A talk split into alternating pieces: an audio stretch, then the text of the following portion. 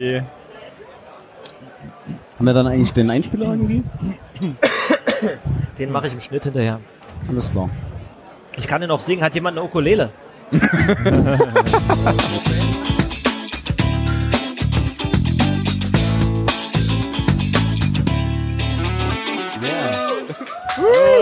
Publikum. Ja, herzlich willkommen, liebe Zuhörer, bei Akronymisierbar Folge ui, äh, 26? Zumindest sind wir wieder auf dem Chaos Communication Kongress in Leipzig. Äh, diesmal machen wir einen kleinen Jahresrückblick. Das ist quasi die Akronymisierbar featuring Pentaradio äh, Jahresrückblick-Skala. Und wir haben sehr viele Gäste. Wir haben ein Live-Publikum. Äh, wir haben Musik, wir haben Tänzer. Alles ist vorhanden. Nee, wir sind eigentlich tatsächlich relativ viele Leute an dem Tisch. Können wir uns mal ganz kurz vorstellen? Also, hi, ich bin der Hendrik. Und wer seid ihr? Ja, ich bin der Jules. Hi, Jules. Hi Hendrik.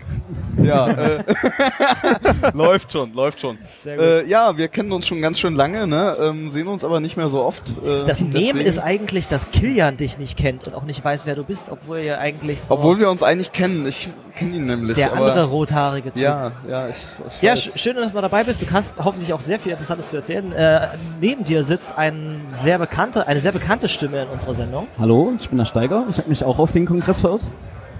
Sehr schön. Und ich glaube, da muss ich jetzt nicht mehr viel dazu sagen. Nee, Steiger kennt man mittlerweile. Steiger, Steiger kennt man. Eine ja. bekannte Marke. Hallo an alle. Äh, Ja. zum, zum ersten Mal in dieser Sendung ist der Stefan mir gegenüber. Genau, also in meinem Personal Personalausweis steht Stefan und äh, mein Nickname ist Cyril oder Cyril, je nachdem, ob man es Deutsch oder Englisch aussprechen möchte. Und ich bin der quasi so der Ideengeber gewesen hierfür, weil ich wollte eigentlich fürs Pentaradio einen Jahresrückblick machen, aber dann war ich leider irgendwie zu beschäftigt, schrägstrich faul, das dann äh, vorzubereiten. Und dann dachte ich hier, lasse ich das einfach andere Leute machen, das lasse ich einfach den Hendrik hier den Termin reservieren im Sendezentrum und dann ja, machen ich habe den. Termin reserviert, ich habe es auf Twitter verbreitet, ich habe Ja. das Pad angefangen. Ja, alles Sehr muss gut. machen. aber, Umgelabelt. aber sehr schön. Also, Jahresrückblick as a Service. ich wollte schon immer mal was mit dem Pentacast. Ich würde sagen, das ist eigentlich schon fast ein Sendungstitel, ne? Das ist das as a Service. Ist, äh, J-A-A-S? Gut, okay, eine Person gibt's noch in der Runde. Ja, hi, ich bin Marius. Ähm, Du warst war auch schon mal zu Gast bei uns. richtig. In welcher Folge war das nochmal?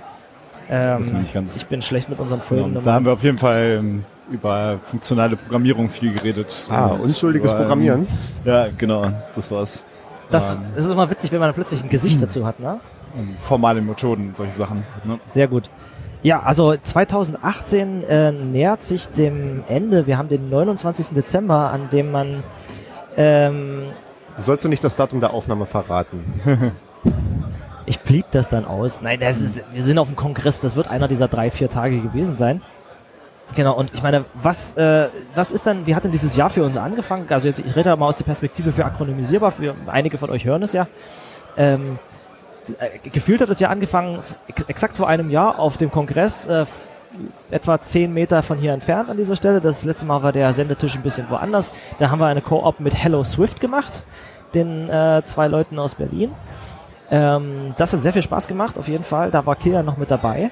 Und seitdem haben wir eigentlich dieses Jahr extrem viele Folgen mit Gästen und Interviews gemacht. Also ich zähle mal auf, wen wir alles hatten. Wir hatten den Marius zu Gast, wir hatten Jupp zu Gast, wir hatten Johannes zu Gast, wir hatten Florian Gilcher vom Rustfest zu Gast und wir hatten äh, Henrik von Mozilla zu Gast. Wir haben über extrem viele Programmiersprachen geredet dieses Jahr, um mal einige aufzuzählen. Es waren dabei Reason, Sig, Haskell, Hack, Idris, F-Star, Acta, Daphne, Silt, TypeScript, Go, Ada und noch einige ESO-Links, die der Kilian auch mal zusammengetragen hatte. Ich muss sagen, für unsere Sendung, dafür, dass wir ein bisschen weniger Folgen gemacht haben, war es ein sehr bewegtes Jahr. Größte Änderung ist, dass Kilian zurzeit nicht da ist, aber er hört uns offenbar gerade live zu, habe ich den Eindruck. Der schreibt nämlich hier gerade. Was? Ich kenne Jules nicht, das stimmt gerade. Jetzt erinnert er sich. Plötzlich. Was ist denn für euch so dieses Jahr passiert? Ja, wir hatten auch jede Menge Folgen bei Pentaradio. Also ich weiß ja nicht, ob ich Pentaradio jetzt erklären muss für die Akronymisierbar-Hörer, aber du hast ja auch Akronymisierbar nicht für die Pentaradio-Hörer erklärt. Also das Pentaradio ist die, der ein, alteingesessene Podcast des äh, C3D2 das aus ist halt Dresden. bitteschön eine Radiosendung. Wir sind tatsächlich auf dem Äther live.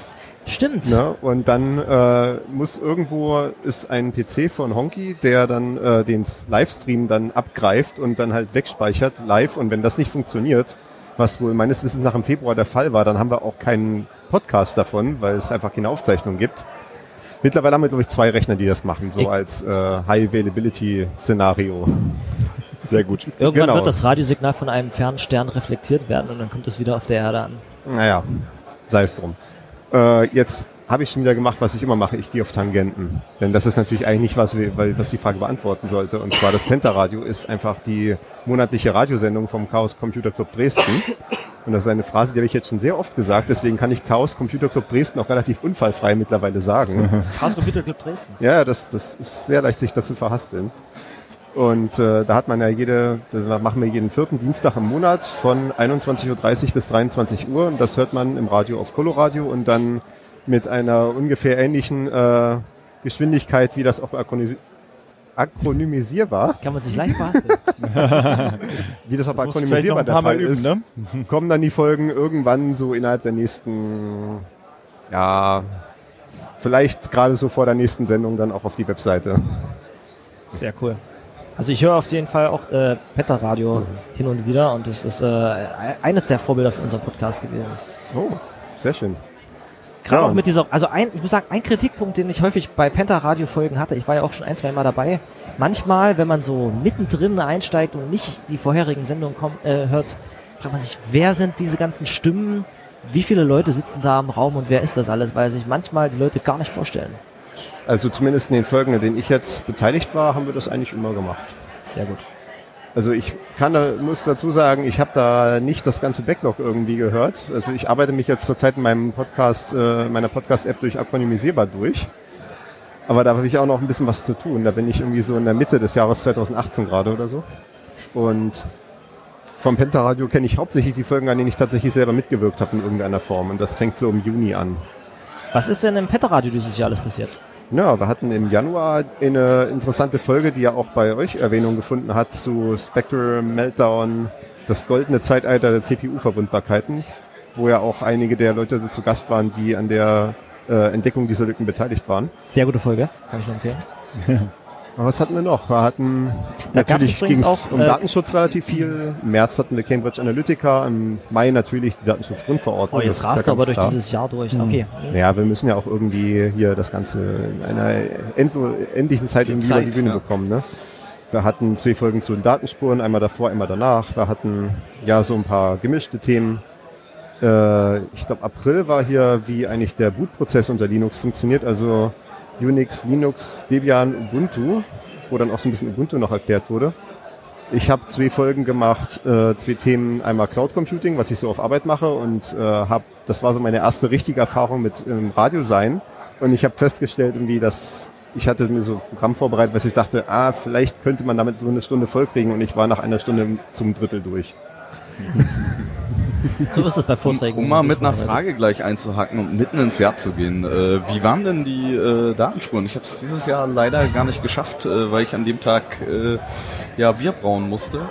Hier? Du arme Sau, ey. Und wie hat das eigentlich geklappt? Schmeckt sehr, sehr geil. Wie viel schafft man? Und warum hast du keins mit?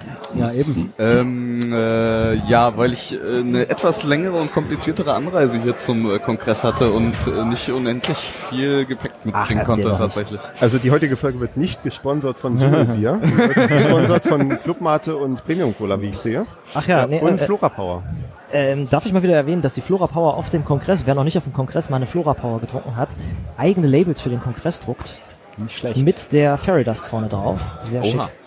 Ich aber- ich finde es ja immer noch schade, dass es keine Kollemate gibt hier. Es wäre irgendwie was Lokales, ne? Ähm, Es gibt einen Stand, da habe ich schon eine gekauft. Es gibt so eine kleine. Ja, aber 3 Euro für eine 0,33er, ne? ja, das ist krass. Ja. Wo ist eigentlich Fairy Dust? Ich habe Fairy Dust Ja, noch nicht gesehen. Das habe ich Na, mich auch schon ist, gefragt. Äh, hin Hä? Wie? Was? Hast du die echt noch nicht gesehen? Nee. Na, hinten ist doch, wie heißt das denn, diese äh, Party-Halle? Äh, Halle? Kein Halle Demo 5. äh, äh? Disco-Drama. Disco-Drama. Stimmt, da Und, steht äh, die. Dort Genau, steht doch, doch, hab ich ja, doch schon gesehen. gestern Das- vorbei. richtig. Sieht Ah. ziemlich cool aus sogar, finde ich. Da gehe ich aus Erfahrung nicht rein, weil da kriege ich immer tränende Augen, wenn ich da reingehe. Nee, äh, ist ja, ist ja nicht, Ist nicht so Hamburg. schlimm? also, ähm, Ah, okay. äh, du darfst hier ja nicht rauchen Ja, auf dem. genau. Ah. Sieht's aus. Ja, so, so in Hamburg hatte ich da diese Disco, da bin ich irgendwie einmal reingegangen und dann hatte ich halt irgendwie festgestellt, da werden legale Drogen etc. konsumiert und Nein. Nein! dann bin ich wieder rausgegangen, weil es dann auch relativ schnell, ja wie gesagt, und ich bin ja mit der Allergie auch ein bisschen empfindlich, So, jetzt hatten wir, wie viele Tangenten hatten wir jetzt? Wir sind Genau. auf die Mate gekommen durch das Bier, durch die Datenspuren. Die Datenspuren. Bleiben wir, Die Datenspuren. Bleiben wir bei waren ja diesmal jetzt das erste Mal im Zentralwerk, also in dem äh, in der Kulturgenossenschaft, wo auch der Chaos Computer Club Dresden seinen Sitz hat.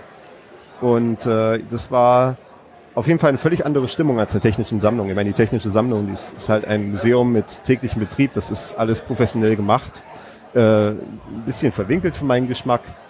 Und die, das Zentralwerk wirkt alles noch sehr unfertig, denn dieser Veranstaltungssaal, die, in dem da die Hauptvortragsreihe lief und wo auch die Bar war und so weiter und viele der Kunstinstallationen, die ist halt noch im Bauzustand. Die ist auch noch nicht äh, tatsächlich als Veranstaltungsort genehmigt, da muss man immer Einzelgenehmigungen sich holen. Aber das wird sich hoffentlich bis nächstes Jahr dann ändern, denn es gab dieses Jahr da auch eine erfolgreiche Crowdfunding-Kampagne, bei der ich auch mitgespendet habe. Äh, beziehungsweise eine, einen Perk gekauft habe sozusagen. Äh, da da ging es darum, dass die Klimaanlage irgendwie. Da muss eine Lüftungsanlage rein in das Ding. Mhm. Und das kostet anscheinend wie 120.000 oder so, so eine Lüftungsanlage für einen Veranstaltungssaal einzubauen. sind aber zusammengekommen, richtig? Und vieles davon Glaub ist halt Förderung, aber so eine Förderung ist ja immer davon abhängig, dass du auch deinen Eigenanteil aufbringst und der wurde durch diese äh, durch dieses Crowdfunding gemacht. Das waren 30.000 für heiße Luft. hieß die Kampagne. Und es ist auch äh, zusammengekommen. Es sah irgendwie ein bisschen bedenklich aus, irgendwie so für mich. Also es waren wie ein paar Tage vorher hatten noch 10.000 gefehlt. Aber es hat irgendwie dann tatsächlich doch geklappt. Es hat irgendwie Erwähnung gefunden bei Logbuch Netzpolitik. Ja. Vielleicht könnte, könnte man mal die, die Korrelation zur der Veröffentlichung von dieser Folge, wo es Ja. erwähnt wurde und Ja. wo plötzlich die Spenden reingekommen sind. Äh, Das, äh, gut, ich habe jetzt nicht die Daten von Startnext, ich kann das jetzt nicht überprüfen, aber das könnten die vielleicht in ihrer Telemetrie sehen. Ja, und ich hatte da auch äh, mir als Perk eine Architektenführung ausgewählt, weil es gab meistens Kunstwerke, die halt von den ganzen Ateliers in dem Gebäude gesponsert wurden.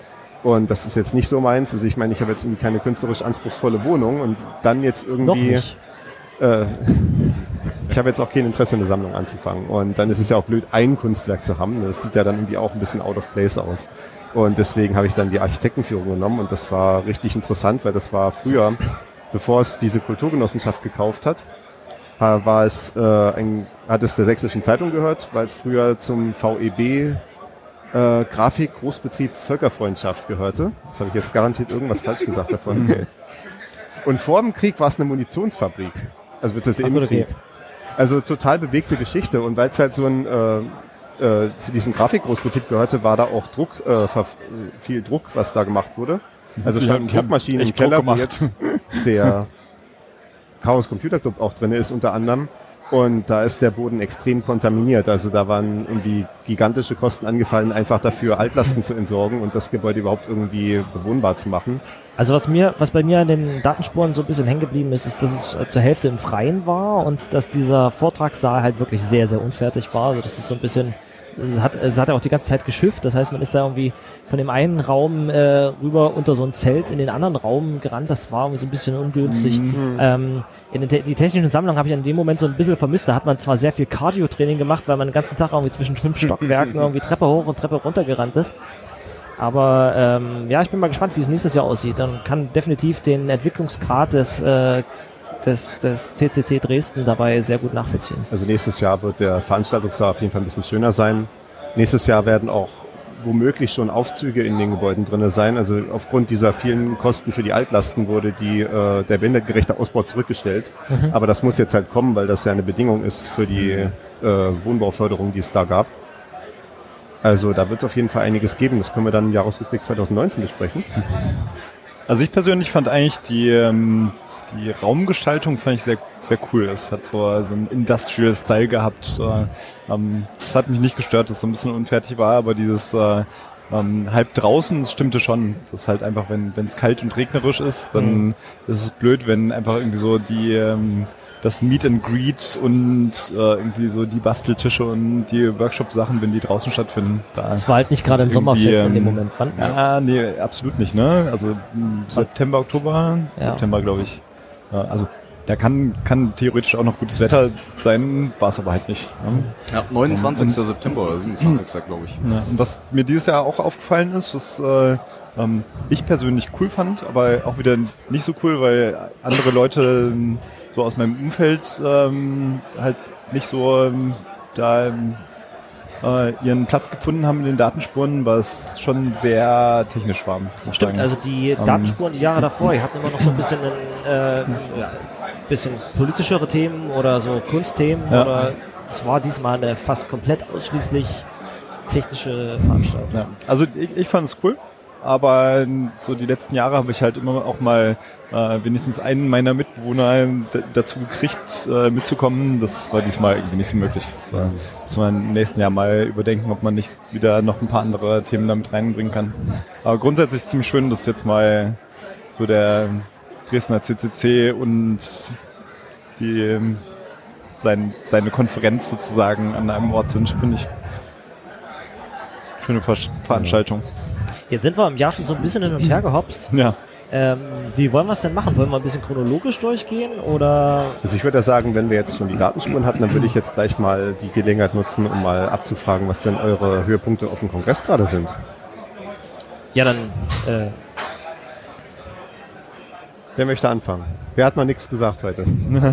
Da wäre ich jetzt wohl dran. Ähm, ich habe mich ja ein kleines bisschen zurückgehalten mit ähm, Besuchen von Talks. Hab gestern man sieht dich ein- fast gar nicht. Ja, äh, ich netzwerke im Seabase, im Seabase Assembly und äh, habe aber gestern ein paar Talks mitgenommen. Da war zum Beispiel einer dabei, da ging es mal um eine, ich sag mal, wissenschaftliche Betrachtung, wie Bewusstsein entsteht, gerade im Kontext von den künstlichen Intelligenzen. Joscha Bach oder? Äh, weiß ich jetzt gar nicht mehr. Ähm, der gefiel mir sehr gut, den muss ich mir aber nochmal äh, reinziehen. Klingt nach Joscha Bach? Ja, da hab, von, von ihm habe ich auch letztens einen ähm, Podcast gehört, äh, von Alternativlos, glaube ich, war das. Äh, den kann ich auch sehr, sehr empfehlen. Auch schon Absolut, getan.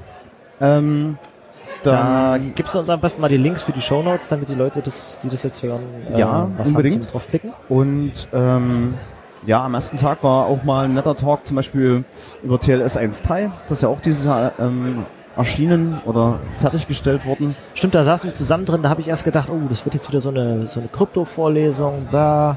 Aber Ja. der wurde dann tatsächlich ziemlich gut, weil er die einzelnen, die wirklich die, die Entwicklungsgeschichte der Standardisierung von dem Protokoll ähm, Also durchgenommen hat. Ich habe mich jetzt nicht mit der Person nicht direkt auseinandergesetzt, wer das genau war, aber es wirkte irgendwie so, als wenn er wirklich bei der IETF mit, bei der Standardisierung ähm, zugange war und hat dann mal so ein bisschen aus dem Nähkästchen geplaudert äh, und dort äh, schön ein über Enterprise-Software abgelassen, äh, zu Recht und äh, naja, ist so ein Katz-und-Maus-Spiel. Genau, aber dann kann ich ja mal weitergeben. Ich, Ja, äh, genau, ja, ich gucke gerade schon. Also äh, ich fand äh, gestern, äh, ja, vormittags, sage ich mal, äh, Farewell to Soul Crushing äh, Code eigentlich äh, ganz schön. Äh, ist jetzt nicht so mein, mein absolutes Highlight. Äh, ich fand's aber sehr, sehr schön, dass es mal ähm, eine gute Argumentation für funktionale Programmierung äh, abseits so dieses dieser üblichen äh, Überzeugungsargumente Kannst du es kurz äh, zusammenfassen? brachte. Ähm, sie haben viele Codebeispiele aus, also waren zwei, zwei Consultants, äh, die wohl viel in Projekten unterwegs sind, äh, haben viele Codebeispiele aus äh, OOP-Projekten und sonst sowas äh, gebracht, wo du einfach unglaublich schlecht strukturierten Code gesehen hast. Ja. Sind so ein bisschen auf die ähm, konzeptuellen Schwachstellen eben eingegangen. Zum Beispiel, dass eben eine Objektorientierung äh, sie versucht ja irgendwie die reale Welt nachzubilden, aber hat dabei ja auch gewisse Lücken. Ja. Hatten so eine schöne Folie, äh, ein Elefant verlässt den Dschungel und geht in einen Raum. So, was tut der? Der ist im Dschungel, geht durch eine Tür und ist dann in diesem Raum. So, da, das ist ja ein fließender Übergang. Der verschwindet nicht irgendwie aus dem Dschungel und poppt dann in diesem Raum auf. Äh, bilde ich dieses Problem aber irgendwie in der Programmierung mit Objekten ab. Dann nehme ich den Elefanten aus dem äh, Dschungel raus, zack, dann ist er weg. Und dann zack, tue ich ihn in diesen Raum. Ja. Ähm, und äh, so haben sie sich ein bisschen, bisschen rangearbeitet äh, an, an die funktionalen Aspekte und haben dann auch äh, am Beispiel des äh, Fertigungsprozesses in einer Chipfabrik so ein bisschen äh, demonstriert, naja, wie kannst du ähm, sinnvoll funktionale Software strukturieren und aufbauen. Fand ich sehr gut ähm, gemacht. So, ähm, ja, Aber es war jetzt Angle nicht nur äh, Objekteorientierung gegen funktionale Programmierung. Nö, ähm, ging, ging so auch allgemein ein bisschen ein paar Konzepte, die eben dann schön sind. Genau. Cool. Ja, was, ich, Ähm, was ich schön fand dieses Jahr, ist, dass sie an einigen Stellen angefangen haben, einfach Vorträge mit aufzunehmen, die so Basics von, von bestimmten ja, Sachen erklären. das, das fand ich auch toll. Ähm, weil so ein bisschen der Vorwurf im Raum stand, ja, viele Leute gehen hier nicht gerne hin, weil sie sind ja nur die Experten in den Themen und die ganzen Ja. Vorträge sind alle da fand ich sehr schön äh, Layman's, Layman's Guide to Zero Day Engineering. Ähm, fand ich auch echt in vielerlei Hinsicht überraschend, ähm, weil sie eben echt auch gesagt haben, hey Leute, äh, also natürlich ist das mega kompliziert, aber sie sind sehr viel drauf eingegangen, so naja, eigentlich versuchen wir so blöd wie möglich an die Sache ranzugehen, äh, um es uns selbst einfach zu machen. Also Ähm. Ze- Zero Day Engineering heißt, wie finde ich ein Zero Day? äh, Und wie baue ich einen Exploit dafür, genau. Okay. Ähm, genau, und ansonsten hast du halt immer wieder großartige äh, Talks, äh, auch aus dem gesellschaftlichen Umfeld. Ähm, also ähm, Frag den Staat ist ja jedes Jahr, finde ich, ein sehr schöner Talk. Äh, den zum BAMF äh, gestern fand ich auch ziemlich gut. Ähm, weiß aber nicht mehr, was da der Titel war.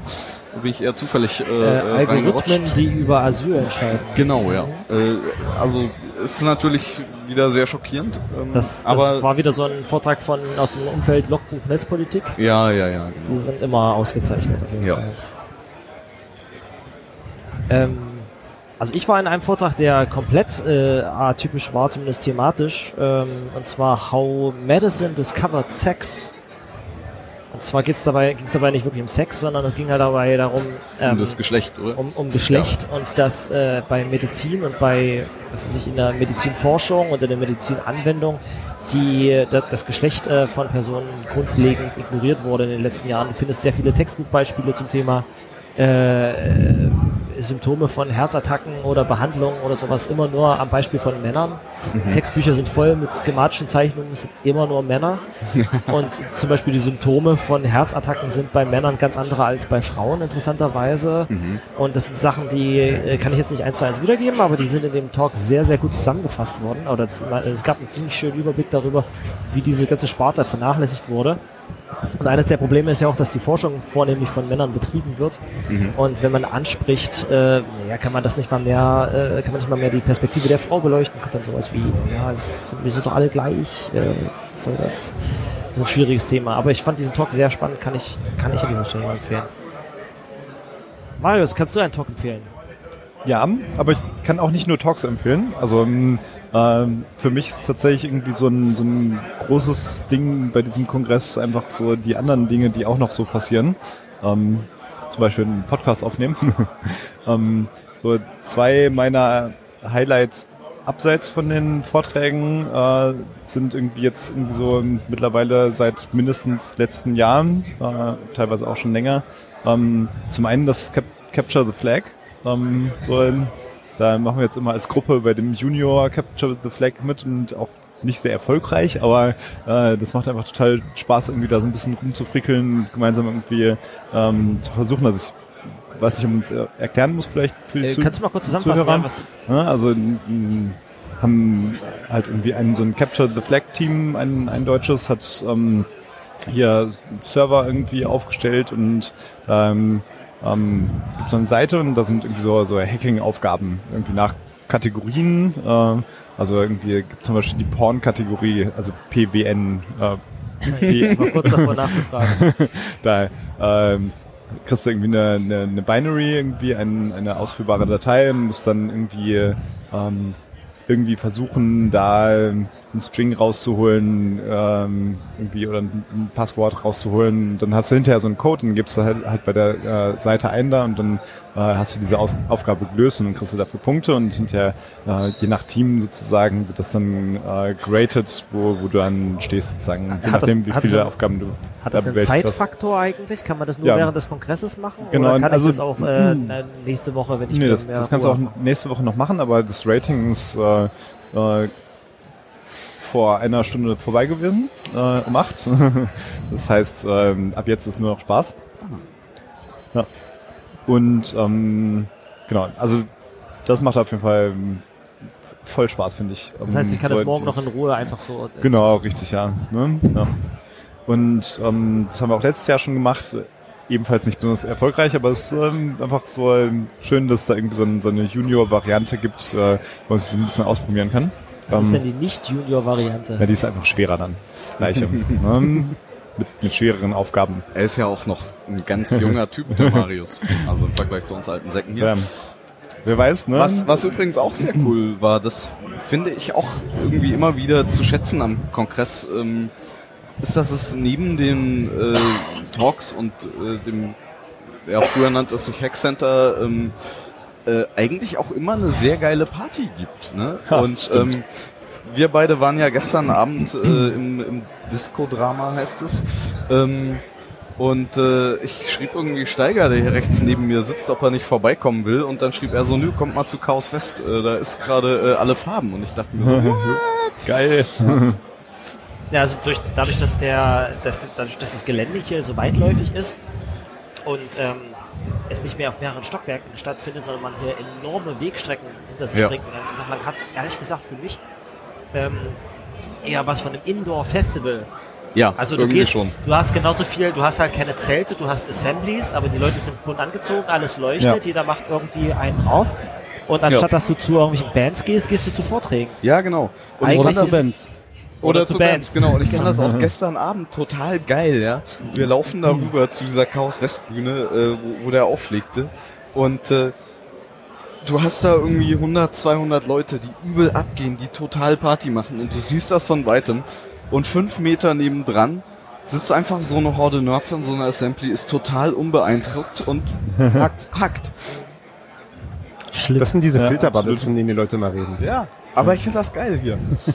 Zu dem CTF wollte ich noch sagen, da habe ich an meinem Tisch an der Chaoszone Assembly noch äh, neben mir zwei Leute sitzen, also zwei, zwei Freunde, äh, unter anderem auch einen Junghacker, also der noch in, der, in die Altersspanne reinfällt, der auch tatsächlich leider immer um 23 Uhr oder sowas im Hotel sein muss und dann seine Mutter anrufen muss, ja Mama, ich bin jetzt im Hotel, danke, tschüss. Oh. Und äh, kann, kann, konnte Semsrott nicht sehen, konnte Sonneborn nicht sehen. Du meinst, der, der, der geht mal kurz raus und sagt, ich muss mal kurz, Nee, der, mal kurz der, Stille. der ist da auch äh, Der muss vom Festnetz aus im Hotel anrufen. Ja, die, die quasi, die Mutter ruft dann wohl auf dem Festnetz im Hotel an oder sowas. Ne? Also die hat, die hat da schon ein Verfahren, was da irgendwie äh, schwer zu bekämpfen ist. Ach, da hätte Also- die Mutter doch einfach mitkommen können. Ja, kann ich mir auch nicht so ganz erklären. Ne? Über Auf jeden Fall, Datentoilette irgendwie getunnelt irgendwie so. auf jeden Fall äh, Genau. Diese beiden Freunde und dann halt diese Junghacker, die machen das äh, Junior CTF und deswegen werde ich jetzt auch nicht namentlich sagen, weil natürlich wäre es dann ja, ah, das ist ja, ist ja so einfach. Und äh, hab dann wie so gehört, dass sie halt gestern Abend angefangen haben, so mit der ersten Challenge und hatten die halt nach drei Stunden gelöst, außer dass halt so ein ganz kleiner Bug war und den zu finden hat, hat halt dann ja ganz kurz gedauert, also bis jetzt gerade eben. Oh shit. Also insgesamt über einen Tag, aber halt Ja. Eigentlich war es in zwei Stunden gelöst, bis auf dass da irgendwo mal wieder ein Sonderzeichen und Code falsch war und dann ist Ja. natürlich wieder alles anders. Aber so ist es bei Softwareentwicklung immer. Ne? Ja. Die letzten, die Ja. letzten 5% Das- brauchen nochmal genauso lange. das, das habe ich dann auch Genau. gesagt. Das ist doch eine wertvolle Erfahrung, die, die unser junger Hacker gleich mitnehmen kann. Bist du So sicher, dass du dir das für dein Leben ja. antun möchtest? Wie, Genau. wie mal ein alter Projektleiter äh, von mir immer so schön sagte, mach mal 80 Prozent, aber bitte mit 20 Prozent Effort. Sehr gut.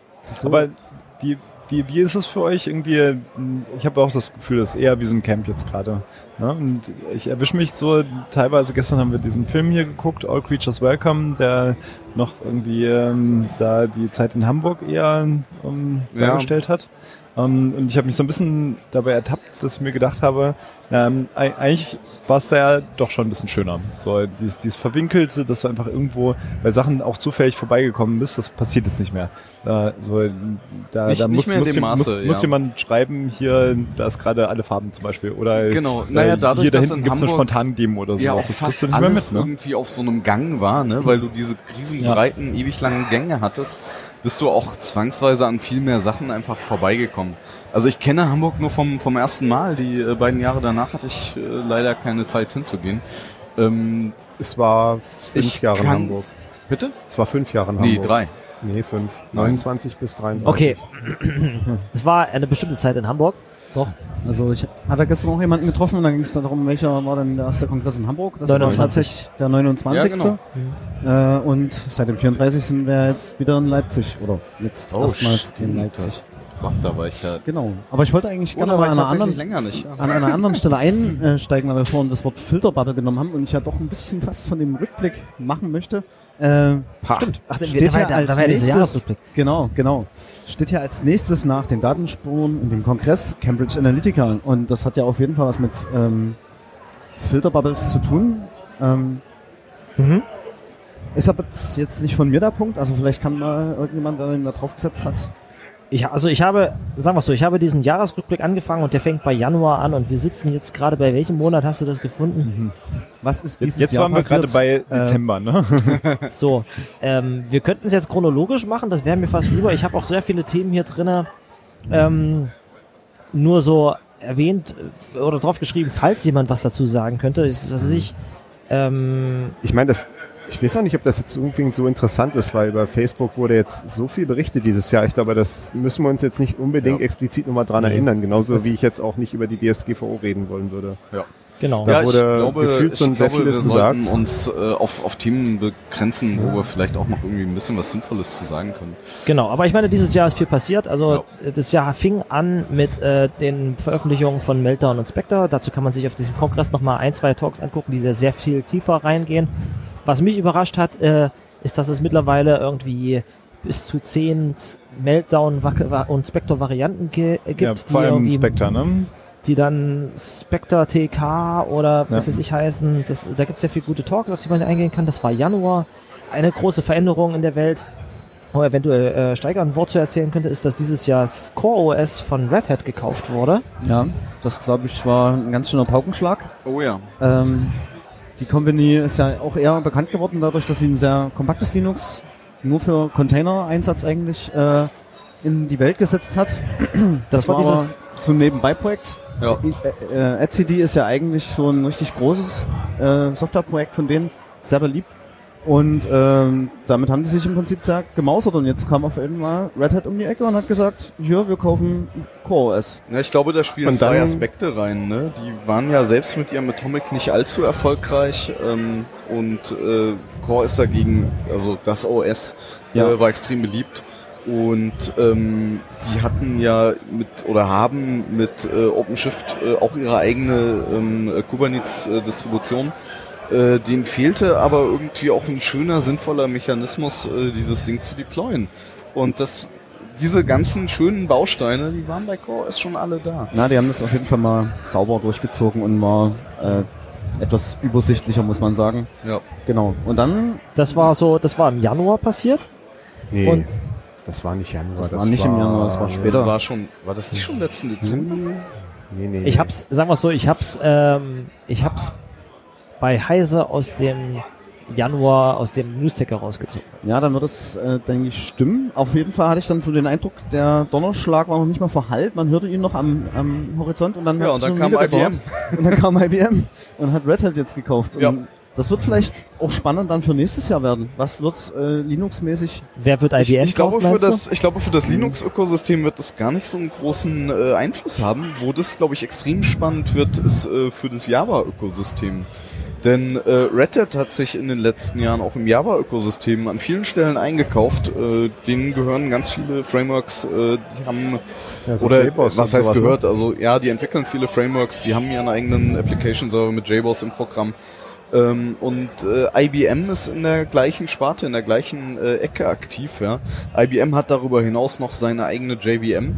Äh, also ich glaube, in dem Bereich wird es äh, sehr viel Konsolidierung äh, zum einen geben äh, zwischen den Bereichen, wo es Überlappungen gibt.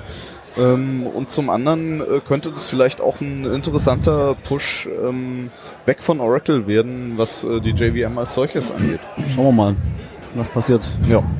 Eine Nachricht aus einem der Monate, die ich jetzt gerade nicht wieder genau zuordnen kann, war ja, dass ähm, Java von Oracle demnächst nicht mehr kostenfrei zur Verfügung steht. Äh, Das das ist August. bereits der Fall, äh, also stand jetzt. Aber Also, ja. Die, die Muss man Meldung für dieses ist ja, Qualitätsprojekt jetzt zahlen? Na. Nein, nein. Java ist weiterhin frei verfügbar. Der Punkt ist bei dieser Kostenpflichtigkeitssache, dass du für ältere Java-Versionen, also Java 8 konkret, äh, war halt eigentlich End of Support gedacht, aber wie wir ja so Enterprise-Software kennen, ist das ja alles so ein bisschen behäbiger. Also zum Beispiel Enterprise Rel, heißt ja, wir nehmen das von vor zehn Jahren. Rel, in Rel hat ja Jahren auch noch. so fünf Jahreszyklen. Da ist jetzt irgendwie sieben, ist irgendwie 2014 oder so rausgekommen. Jetzt steht langsam acht an und es gibt Firmen, die haben gerade von fünf auf sechs geupgradet. Und, Ja, äh, ähm, wir und bei Java ist es halt auch so ein bisschen, äh, da sind wir jetzt eigentlich irgendwie bei elf und acht ist halt eigentlich auch schon äh, ziemlich alt und das will man eigentlich auch nicht weiter maintainen und Ähm, deswegen werden da, die da Updates kommen selbst verschiedene, kostenpflichtig. da kommen verschiedene Sachen tatsächlich zusammen. Also nach der 8 äh, hat sich Oracle gesagt, weil ähm, die hatten in der Vergangenheit Riesenprobleme ähm, mit der Entwicklung eines ganz konkreten äh, Features des Modulsystems, ähm, das sinnvoll reinzubringen. Und das hat in der Vergangenheit die letzten, äh, also drei großen Releases, eigentlich 7, 8 äh, und 9 äh, ordentlich verzögert. Äh, und die haben sich gesagt, naja, wir verkürzen jetzt diese Release-Zyklen auf ein halbes Jahr. Äh, gleichzeitig wollten die aber auch mal so Schwänze ähm, abschneiden, wie äh, wir maintainen hier mehrere Releases äh, gleichzeitig und müssen die irgendwie supporten und können da kein Geld dran verdienen. Äh, also haben sie gesagt, na gut, dann äh, verlangen wir da jetzt Geld dafür und machen hier so einen LTS-Release-Zyklus und so ein Gedönse. Ähm, was man dabei im Hinterkopf halten sollte, das betrifft Oracle äh, Java. Ja. Java an und für sich ist Open Source, es steht Mhm. unter der GPL und äh, daran äh, wird sich auch nichts ändern und an diesem Entwicklungsprozess wird sich auch äh, nichts maßgeblich ändern. Nur wenn du eben Oracles Distribution verwenden möchtest, dann musst du zukünftig für die Produktion Geld bezahlen. Seit Java 11. Das, Das- ist halt dann deine Abwägung. Ne? Ob das du ist jetzt halt Geld bezahlst zu Oracle, damit du nicht upgraden musst, also oder Ja, du kannst das ja auch auf OpenJDK gehen. Oder dass du Oder halt sagst, ich, äh, naja, wenn du jetzt halt meinetwegen Oracle Java haben willst aus irgendwelchen Gründen, dann kannst Ja. du halt sagen, entweder ich nehme jetzt, ich zahle jetzt halt die Kosten zu upgraden auf das Neuere oder ich zögere es jetzt halt raus und dafür muss ich halt auch bezahlen in Form von Geld an Oracle. Das ist halt eine Geschäftsabwägung. Also ich sehe diese Java endlich kostenpflichtig Meldung jetzt nicht so dramatisch, auch wenn es natürlich eine schöne Headline ist. Ja, ich, äh, das, hab, das habt ihr aber sehr schön zusammengefasst, weil ich mich an das Thema noch gar nicht eingelesen hatte und was das genau bedeutet hat. Also es, äh, Ja, ich äh, habe tatsächlich vor äh, drei Wochen äh, bei mir in der Firma einen äh, einstündigen Vortrag äh, über dieses Thema gehalten. auf welcher Mein Java-Version seid Beileid. ihr? Okay, dann, dann sollten wir Ähm, ganz schnell zu einem anderen Thema, sonst äh, geht's eine Das Stunde lang so weiter. In vielen Projekten sehr, sehr unterschiedlich. Okay, dann lassen wir, lass uns nicht mehr über Java Ja. reden. Da wir noch jetzt gerade im August waren, möchte ich jetzt hier noch eine Headline sagen, die ich hier im August noch äh, mir notiert hatte. Einfach nur so völlig ohne weiteren Kontext. Melania Trump mahnt mehr Anstand im Netz an. Und was passiert? Das, das Ding ist ja, äh, also das, das kann man ja, diese Aussage, die kann man ja an sich nur unterschreiben. Ne? Ähm, es ist nur ein bisschen zynisch, dass sie von ihr kommt. Also naja, sie selber äh, macht jetzt nicht so kraut, äh, groß um sich reden mit ihrer. Das stimmt, ja. Vielleicht war es ja auch Aber tatsächlich als Se- Seitenhieb gegen ihren Mann gemeint. Wahrscheinlich sollte sie eher mal ihrem Mann öfter mal das Handy wegnehmen. Sie, sie hat hat- sich, sie hat sich hat ja auch irgendwie auf die Fahne geschrieben, doch dachte ich irgendwie gegen ähm, Mobbing im Internet da irgendwie so Ja, ein ja. bisschen aktiv zu. Da, da ist halt schade, das ist irgendwie gefühlt das Einzige, was ich dieses Jahr darüber gehört habe, ja. Ja, wer weiß, was, was, was, was äh, ihr Mann twittern würde, wenn sie ihn nicht ständig davon abhalten würde, was da noch alles kommen würde. Das sind vielleicht so die, das, was wir von ihm so mitbekommen, sind vielleicht die paar Momente, wo, wo sie ihn gerade mal nicht abhalten kann. Stellt euch das mal vor. Ja, das liest man ja irgendwie öfter, dass es da wohl so einen ganzen Stab an Leuten gibt, äh, die versuchen, ihn von seinem Handy fernzuhalten. So, jetzt habe ich aus Versehen den äh, Jahr Jahresrückblick von politisierbar draus gemacht. Hier ist immer alles politisierbar. naja, äh, meine Liste ist jetzt auch bei weitem nicht vollständig. Also man kann uns hinterher definitiv vorwerfen, dass wir sehr viel ausgelassen haben. Und wo wir gerade bei politisierbar waren. Oktober. Linus Torvalds nimmt eine Auszeit. Ich wollte mich eigentlich jetzt irgendwie wieder zurück zu Februar äh, durchkämpfen. Also im Februar habe ich hier echt nicht viel stehen. Im März ähm, Verschlüsselung GCHQ kritisiert die kommende TLS-Version. Dazu kann ich echt nur jetzt empfehlen, äh, schaut euch den Vortrag über TLS 1.3 an. Da kommt es alles ziemlich gut. Äh, der ist nämlich, glaube ich, im März verabschiedet worden. Hm? Ich denke, nee, da waren noch die, ähm, die Draft-Versionen draußen, also die Entwürfe. Ähm, und ich hatte das auch eigentlich richtig Ich glaube, so- eingestellt. so allgemein der war im Moment wir- im August, ist der verabschiedet worden. Erst. Genau. Aber ich glaube, so im, im Allgemeinen können wir, glaube ich, da rausziehen, ähm, also wenn ein Geheimdienst einen Kryptostandard kritisiert, dann ist das wahrscheinlich ein gutes Zeichen. Ja. auf jeden Fall. Definitiv. Also das war auch eher so das, das Prädikat besonders ähm, glaubwürdig, wenn das GCHQ sagt, bitte macht das mal nicht. Besonders upgradebar. Naja, die Folgen sehen wir jetzt in, in äh, Australien, ne? um, um mal wieder zu springen, äh, die ja jetzt dieses Gesetz äh, verabschiedet haben. Ich weiß gar nicht wann, aber es ist auch erst ein paar Wochen her, ähm, dass ja jetzt äh, Firmen, die in Australien Geschäft machen äh, wollen, Daten äh, auf Anfrage dann auch entschlüsselt rausrücken müssen. Äh, sonst hagelt's fette Strafen. Also ich hoffe nur, äh, dass das dafür An die Regierung führt, oder an den Sicherheitsdienst, äh, Geheimdienst rausrücken müssen oder wie. Beides nehme ich an. Äh, Ich habe es mir jetzt nicht im Detail angeguckt, muss ich äh, gestehen. Ähm, es wurde aber in den Medien viel behandelt. Ähm, ich, also man kann, glaube ich, nur hoffen, äh, dass es zur Folge hat, ähm, dass äh, Australien da äh, ja zum zum gebrannten Kind der Branche wird. Äh, Ja, das, äh, also Australien leistet sich ja einiges gerade in letzter Zeit irgendwie Ist- in der Richtung. Ist so ein Es bisschen gab, das ähm, Anti-Schweden quasi. Mm, Ja, absolut. Ne? Also, Die haben ja eine Zeit lang, ich weiß nicht, ob sie das noch machen, äh, haben sie in diesem Jahr angefangen, äh, an der Grenze ähm, bei bestimmten Leuten äh, die Passwörter von den Social Media Konten zu erfragen. Und das finde ich schon richtig krass. Ich dachte, das hat in die USA sogar eingeführt. Das weiß ich nicht genommen. Da die könnte ich mir Amerikaner schon eher, das meine ich auch, ja.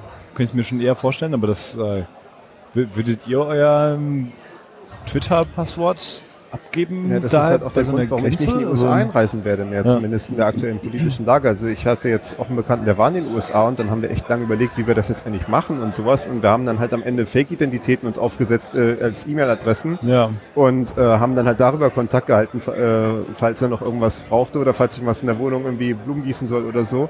Und dann ist er halt mit einem frisch installierten Notebook mit so einem unauffälligen Windows 7 hingefahren, wo halt äh, nicht groß irgendwas drauf war. Und äh, äh, äh, das ist dann irgendwie, er ist, ist natürlich durchgewunken worden, weil er ein Tourist ist, aber ne, die Paranoia ist irgendwie schon da.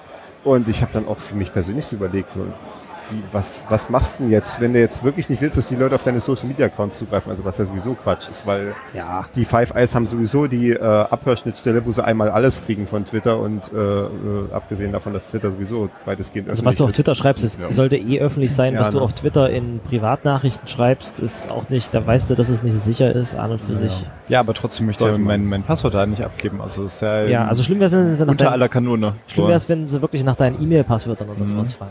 Dann hätten sie dich wirklich beinahe. Ja. Ja. Also, ähm, Aber Ja, trotz allem, da überlegt man dann schon, ob man in so ein Land dann äh, in der gegebenen Situation noch einreisen möchte. na, die schwerwiegendere Frage ist eher, wenn die USA das machen, wann fängt dann eine deutsche Behörde an, die Leute nach ihren Passwörtern zu fragen?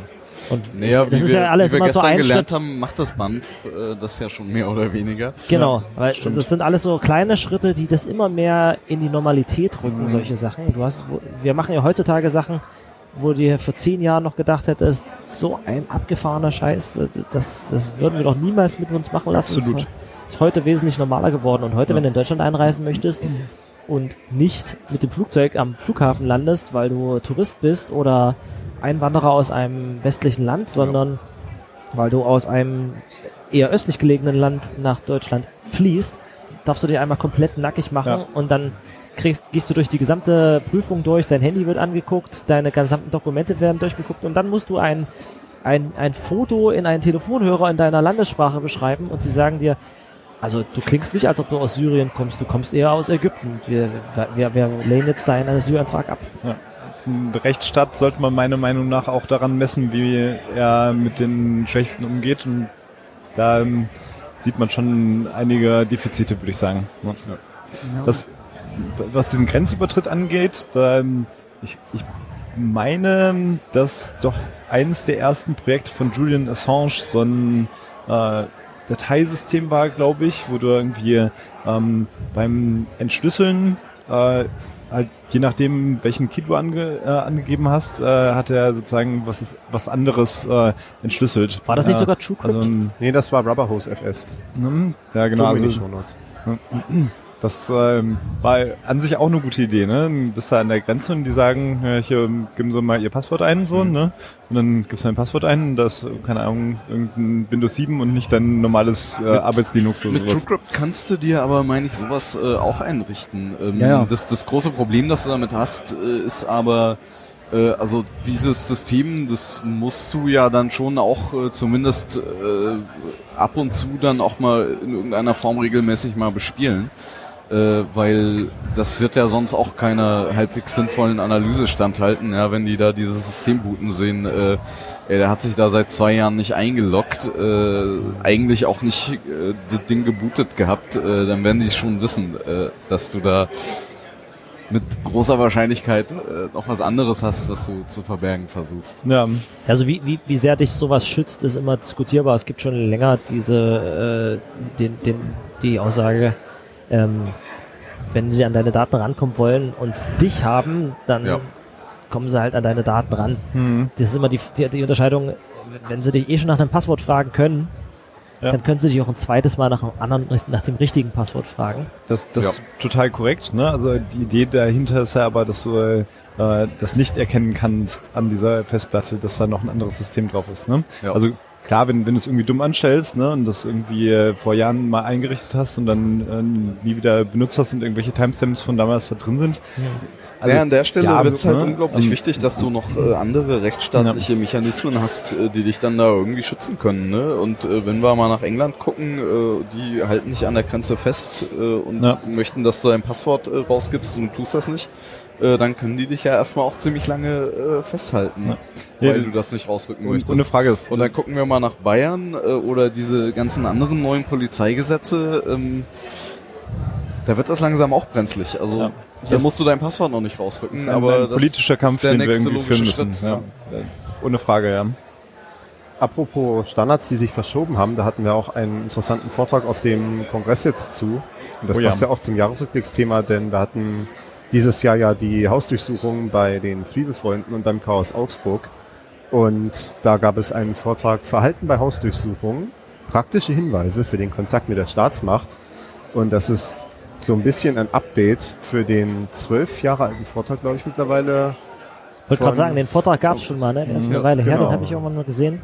Von Ja. Vetter. Sie haben das Recht zu schweigen. schweigen. Genau, der, der Vortrag jetzt ja von, war ja von Kubi. Äh, war jemand von euch denn da? Also Nee. ich äh, hab's nicht mehr in den Raum reingeschafft. Äh, da war doch sehr schnell sehr voll. Nee. Also Tja. ich war, glaub, ich, doch, ich war da, ja, natürlich. So Also wie ich habe- verhält man sich dann bei Hausdurchsuchungen? Ich habe gehört, dass es sehr gut war. Also äh, ich habe das, ich habe das mit besonderem Interesse verfolgt, weil ich wurde ja äh, vor äh, ein paar Wochen jetzt zum Vorsitzenden des Chaos Computer Club Dresden gewählt. Und jetzt habe ich es mal verhaspelt. Glückwunsch an dieser Ja. Stelle. Ja. Äh, ja, gut, äh, also ich, äh, also meine, äh, ja, äh, das war halt hauptsächlich so eine Sache von Freiwillige vor und ich habe vergessen zurückzutreten. Und, Wie immer bei Vorstandsarbeiten. Genau. ja, Ja, das, äh, das ich, ist natürlich äh, äh, absolut nicht vergnügungssteuerpflichtig. Ja. Und, äh, und das Problem ist dann natürlich auch, dann ist man ja im Zweifelsfall derjenige, wo dann die Polizei klingelt, wenn sie den Verein halt mit irgendwelchen aus ihrer Sicht illegalen Tätigkeiten im Zusammenhang sehen. Und genau so ist es. deswegen ist das natürlich jetzt für mich interessant. Da muss ich wahrscheinlich nochmal meine OPSEC verbessern. Also zum Beispiel die, äh, ich habe noch keine Anwaltshandynummer bei mir um den Portemonnaie. Ich kann dir da äh, jemanden in Berlin äh, empfehlen. ich, ich hatte das Problem ja kürzlich. Ja, in Dresden brauche ich ja jemanden am besten. Ne? Ja. Ähm, ja, das, das steht auf meiner Liste für nächstes Jahr. Was haben sie gesagt? Also äh, natürlich schön alle Festplatten verschlüsseln, Backups haben, natürlich auch Offsite-Backups, weil was äh, was natürlich auf einer Festplatte in der Schublade liegt, das hilft natürlich nichts, weil die nehmen sie auch mit. Ja. Äh, Jein. ja gut, wenn sie, wenn sie, wenn sie dumm sind, natürlich nicht. Also es gab ja diese Anekdote, dass äh, jemand, dass eine Hausdurchsuchung gemacht wurde, das sollte ein PC mitgenommen werden. Und äh, dann war es aber so ein iMac und der Polizist hat dann im Protokoll vermerkt, da stand nur ein Monitor und eine Tastatur. Das ist optimal. Das war ja. kein Rechner. Oder ich mache ihnen dann mal den, Computer mal aus, sie wollen den ja mitnehmen. Du, es, es gab auch die, äh, äh, es gab auch angeblich wo er, Hausdurchsuchung, wo der Rechner dann quasi lief und dann wurde, da hat der Polizist dann zum Durchsuchten gesagt, "Sta- fahren Sie den bitte mal runter, damit wir den mitnehmen können. Genau. Sehr gerne. man muss dann, gut, man, man muss vielleicht äh, aufpassen, dass man da nicht plötzlich äh, überraschend kooperativ ist an der Stelle. Weil natürlich, man muss zu jedem Nein sagen. Also auch irgendwie, ja, Polizei steht da, wir wollen rein. Haben. Sie, ich möchte jetzt erstmal den Beschluss sehen. Hm. Guckst du den Beschluss an. Jetzt wollen wir rein. Jetzt möchte ich erstmal meine Kopie ausgehändigt haben. Dann haben sie vielleicht die dann tatsächlich auch dabei. Jetzt wollen wir rein. Nee, jetzt ich möchte erst- erstmal mit meinem Anwalt sprechen. So, jetzt wollen wir aber rein. Ja, da, äh, dann kannst du halt noch sagen, also Kann ja, noch Zeugen hinzuziehen. äh, ne? genau, lassen Sie uns jetzt rein. Da musst du halt trotzdem Nein sagen, weil ansonsten ist es ja ein Einverständnis. Ja. Dann kannst du sowieso nichts mehr dagegen machen. Sondern musst halt trotzdem Nein sagen. Das ist sowas wie Nein, aber Sie haben einen Beschluss, also werden Sie jetzt reingehen.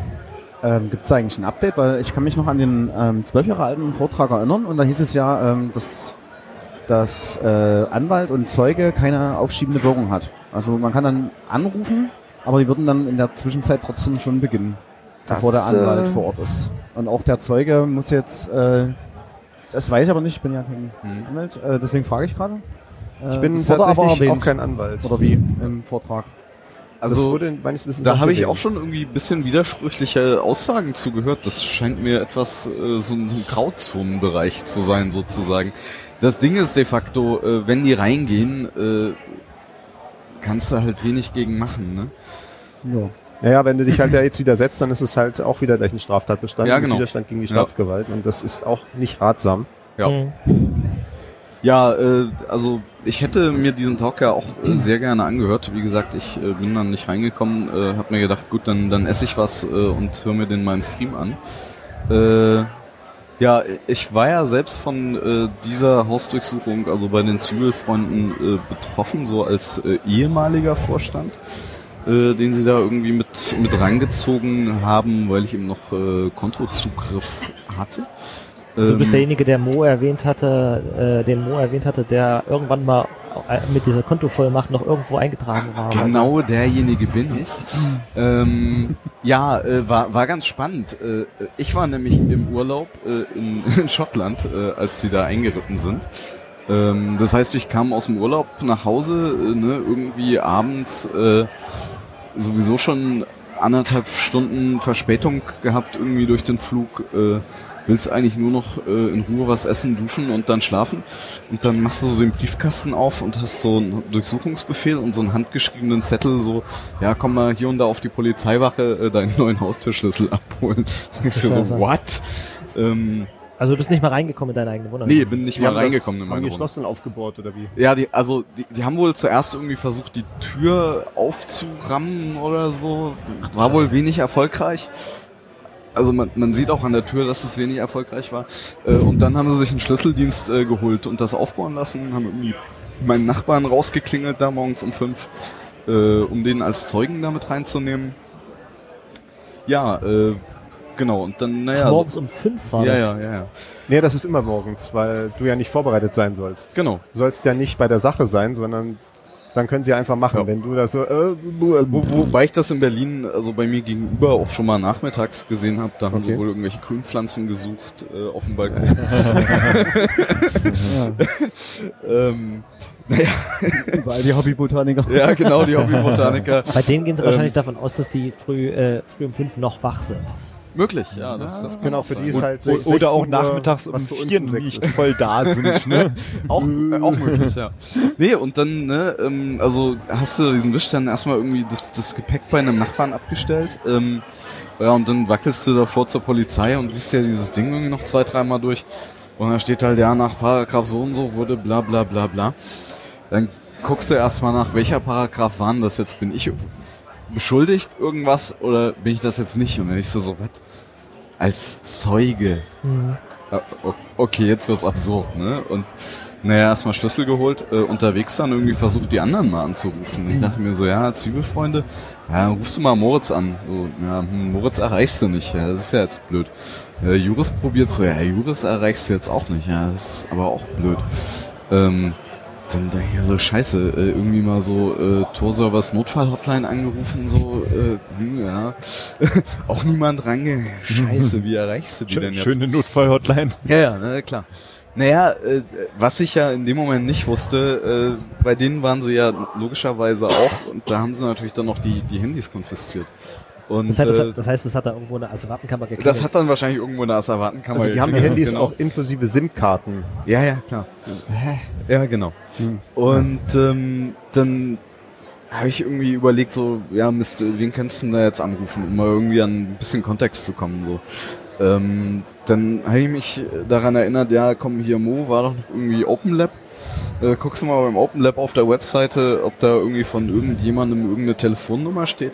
Äh, siehe da, die haben so eine schöne Kontaktseite, wo irgendwie Handynummern von äh, zwei Vorstandsmitgliedern draufstehen äh, den Erstbesten angerufen, so, äh, hi, äh, wir kennen uns nicht, wir haben uns noch nie getroffen, äh, ich muss mal mit Mo reden. So, ah, geht's um eine Hausdurchsuchung? Äh, ja, woher weißt du das? so, ja, äh, die waren auch bei uns. Ah, okay. Ach ja, da kommt übrigens auch gerade Mo. Ja, und äh, dann da irgendwie erstmal ein bisschen Kontext abgeholt, das klang irgendwie alles ganz skurril. Ähm, und dann nahm das so seinen Lauf. Dann braucht ja jeder seinen eigenen Strafrechtsanwalt. Auch äh, jede, ähm, äh, also jede Organisation, äh, die durchsucht wurde, braucht ihren eigenen Strafrechtsanwalt. Kannst du ja also nicht als Gruppe dann irgendwie einholen. Ach so. Also da haben wir dann irgendwie das Open Lab hat einen Anwalt, Zwiebelfreunde hatten einen Anwalt, jeder, der durchsucht wurde, hat einen Anwalt und dann gab es bestimmt noch irgendeinen Anwalt. Ne? Koordinieren die sich dann miteinander, die Anwälte? Jein. also wir, wir haben das äh, bisschen versucht, ähm, das, das zu streuen, ja. Ähm, Ist es nicht sogar eher zu deinem wir Vorteil, sind auch, wir sind auch, ja, es, es geht halt darum, dass, dass jeder da sein, sein eigenes Verfahren hat. Ähm, also wir sind da auch, ähm, das fand ich dann ganz spannend. Ähm, das wurde nämlich dann, also die äh, Urteilsbegründung, äh, als das Ganze dann äh, für illegal dann auch erklärt wurde, ähm, wurde, das war das Landgericht dann München. Äh, die haben quasi die Fälle dann auch ähm, zusammengefasst sozusagen. Ähm, und daraus wurde dann auch schön ersichtlich, dass eigentlich auch jeder Anwalt äh, da eine ganz andere äh, Strategie gefahren hat. Also äh, sprich, äh, das Gericht hat ja dann auch einfach eine Heidenarbeit damit, äh, einfach schon mal damit umzugehen, äh, dass sie da auf die verschiedensten Aspekte der verschiedenen Strategien der Anwälte da eingehen müssen. Ich, was ich ja sehr interessant fand in diesem, es gab da ein äh, Urteil, was gezeigt wurde, zumindest halt, wo Ausschnitte zitiert wurden und da wurde sowas, also ich kann natürlich diese juristischen Floskeln jetzt nicht zitieren aus dem Kopf, aber so quasi die, die angeordneten Maßnahmen haben irgendwie, waren irgendwie außerhalb des Rahmens der Strafprozessordnung oder sowas. Also Ja. Und da hat uns dann halt die Anwältin, die Frau äh, Pietschik, Pietlik, die ja, die da mit dem Vortrag war, mit erklärt, das ist so quasi Juristendeutsch äh, für, dass das Landgericht zum Amtsgericht sagt, sagen, haben Sie ja nicht Ihre Juristenexamen aus dem äh, Kaugummiautomaten geholt oder was? Das war, ja, ja, das war eine ganz schöne Watsche. Also ich muss auch sagen, also der Anwalt, den, also den ich mir da gesucht hatte, dann in, in Berlin, ähm, also ich war mit dem mit dem Mann am Ende auch äh, hochzufrieden. Ähm, ich legte dem diesen Durchsuchungsbefehl durch. Der, das Ding war mega kurz, ne? Das war so eine halbe Seite oder so. Er hat sich das durchgelesen, hat ganz irritiert geguckt, nochmal umgeblättert, das nochmal durchgelesen, guckte hoch und sagte dann so ganz irritiert, also, das ist interessant. Und das meine ich jetzt alles andere als positiv und, und legte das so leicht angewidert zur Seite und zählte dann so, also ja, nee, das äh, wird nicht lange Bestand haben, dieses Ding. Aber ähm, wie war die Situation dann für dich an der Stelle? Du bist ähm, dann irgendwann am nächsten Tag erst in deine Wohnung reingekommen? Nee, nee, ich, ich bin da dann abends noch reingekommen. Ähm, also ja, ich bin ja dann direkt zur Polizei, konnte mir da den, den neuen Schlüssel direkt mitnehmen. Das war stressfrei. Also da gehst du zur Polizei. Also ich war ja auch nichts beschuldigt, deswegen bestand ja auch keine Gefahr. Aber haben groß, sie irgendwie deine Wohnung durchsucht? dass sie mich, oder? ja, ja, sie haben die Wohnung durchsucht, haben da natürlich irgendwie Computer, Festplatten, allen möglichen Kram, den sie gefunden haben, mitgenommen. Äh, Sie haben, sie haben meine externe Festplatte gefunden, die ich seit einem Dreivierteljahr selbst schon gesucht habe. Das fand ich ziemlich gut. ähm, ja, äh, also man, man muss sagen, sie haben auch irgendwie alle möglichen Papierkram mitgenommen. Ähm, die, äh, die Konten meinen Zwiebelfreunden sind bei der bei der GLS Bank. Ähm, von daher haben sie alles mitgenommen, was auf die GLS Bank äh, hindeutete. Äh, in meiner Zeugenbefragung später ähm, wurde ich dann auch darauf angesprochen, ob ich, ich ob ich selbst zufällig noch ein Konto bei der GLS Bank habe oder hatte, äh, weil die Unterlagen haben sie auch mitgenommen. Stand halt GLS Bank drauf. Ähm, naja, ähm, Ist ja auch sehr schwer, so Adressen zu lesen. Ne? ja, ja, ja, ja. Ähm, also man kann positiv hervorheben, es sah danach noch halbwegs ordentlich aus in der Wohnung. Also ich mich hatte schon so. Horrorszenarien ausgemalt, wie es in der Wohnung aussehen könnte. Ähm, das war zum Glück alles nicht der Fall. Also es war irgendwie so halbwegs äh, in Ordnung. Äh, irgendwie, was ich nicht so ganz nachvollziehen konnte, äh, also zumindest im, im ersten Moment so, nachdem das Ganze dann beendet war, dachte ich mir so, ja gut, äh, also da, da hat das dann auch Sinn ergeben. Du kommst so in die Wohnung rein, so guckst dich um, siehst so, hä?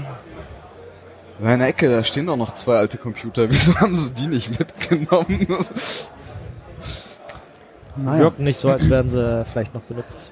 ja, waren sie auch tatsächlich seit langem nicht. Das, ja, das ist natürlich eine Strategie, einfach die eigene Computing-Technik verlottert aussehen und dann einen unbenutzten Billig-PC halt daneben stehen haben, der aber schick aussieht. Immer abends die ganzen Kabel abziehen und daneben stellen. Ja. Oder, oder, oder den, Ja. den eigenen Rechner halt in dem Ja. alten Commodore 64 Gehäuse verstecken, Genau. was Genau. das so quasi ja, wie, genau. so ein, wie so ein ich, Retro ich hatte, ich hatte da eben noch aufgebaut so zwei alte Sun-Workstations in der Ecke stehen. Ja? Dafür sind die, haben ganzen. Defektaufkleber, die hier überall rumliegen, doch super praktisch. Ja, genau. Na, das ist vielleicht ein bisschen zu sehr on the nose. ähm, übrigens, Oder kein Urinal, wie es jetzt immer gibt. übrigens zu dem Punkt, äh, Sie haben auch versteck, äh, äh, weg verlorene Sachen wiedergefunden. Es war dann auch die, natürlich die Frage gekommen, beziehungsweise auch schon antizipiert worden in dem Vortrag, äh, hilft es denn, irgendwas zu verstecken? Und da meinten sie, nee, äh, nee, nee, weil die, wenn die jetzt der Meinung sind, dass sie irgendwas finden wollen, dann suchen sie halt, egal ob das halt da ist oder nicht. Und wenn sie halt jetzt ihr kriminalistisches äh, äh, Gespür, was ja äh, sehr ausgeprägt war auch in dem Fall, Ja. äh, wenn, das, wenn sie jetzt halt glauben, dass sie eine externe Festplatte suchen, dann suchen sie die halt. Und wenn du keine hast, dann suchen sie halt trotzdem. Und äh, als ein krasses Beispiel wurde dann genannt, dass irgendwie auch mal eine Wand durchbrochen wurde, um in einen Raum zu gelangen, obwohl es dort eigentlich auch eine offene Tür gab. What? Ja, äh, das äh, kann ich mir gut vorstellen. Also da habe ich auch schon verschiedenste äh, Geschichten gehört äh, von, von solchen Aktionen. So, ich will jetzt natürlich nicht komplett abbrechen an der Stelle, aber ich würde mal gerne äh, ein bisschen weiter im Jahresrückblick vorankommen wollen. Äh, Jetzt aber was Positives. Ja, äh, naja, ich, nee, eigentlich zwei Sachen, wo man so geteilter Meinung sein kann. Ähm, das erste, äh, ich glaube, das, das ist weniger diskussionswürdig. Äh, Cloudflare betreibt ja jetzt äh, einen Public DNS, der ist tatsächlich am 1. April, am 1.4. Äh, mit der Adresse viermal die 1 äh, an den Start gegangen. 1111. Genau, 1111 oder 1001, ähm, kurzschreibweise nur noch 11. Also da kann man schon was sparen. Und Mozilla hat sich dann darauf auch eingelassen und wollte jetzt im Firefox ähm, diesen DNS-Dienst über das neue DNS über HTTPS-Protokoll äh, standardmäßig aktivieren. Ähm, und da hatte ich dann noch so den Eindruck, dass sie sich da so ein bisschen äh, verhoben haben und ähm, den, ich sag mal, Bevormundungsfaktor an der Stelle etwas unterschätzt haben. Denn äh, Sie haben quasi den, den DNS-Server im Browser hart vorgegeben, wenn Ähm, ich mich richtig erinnere. Genau, also man hat im Prinzip die Möglichkeit, das normale DNS-System so zu nutzen, wie es ist.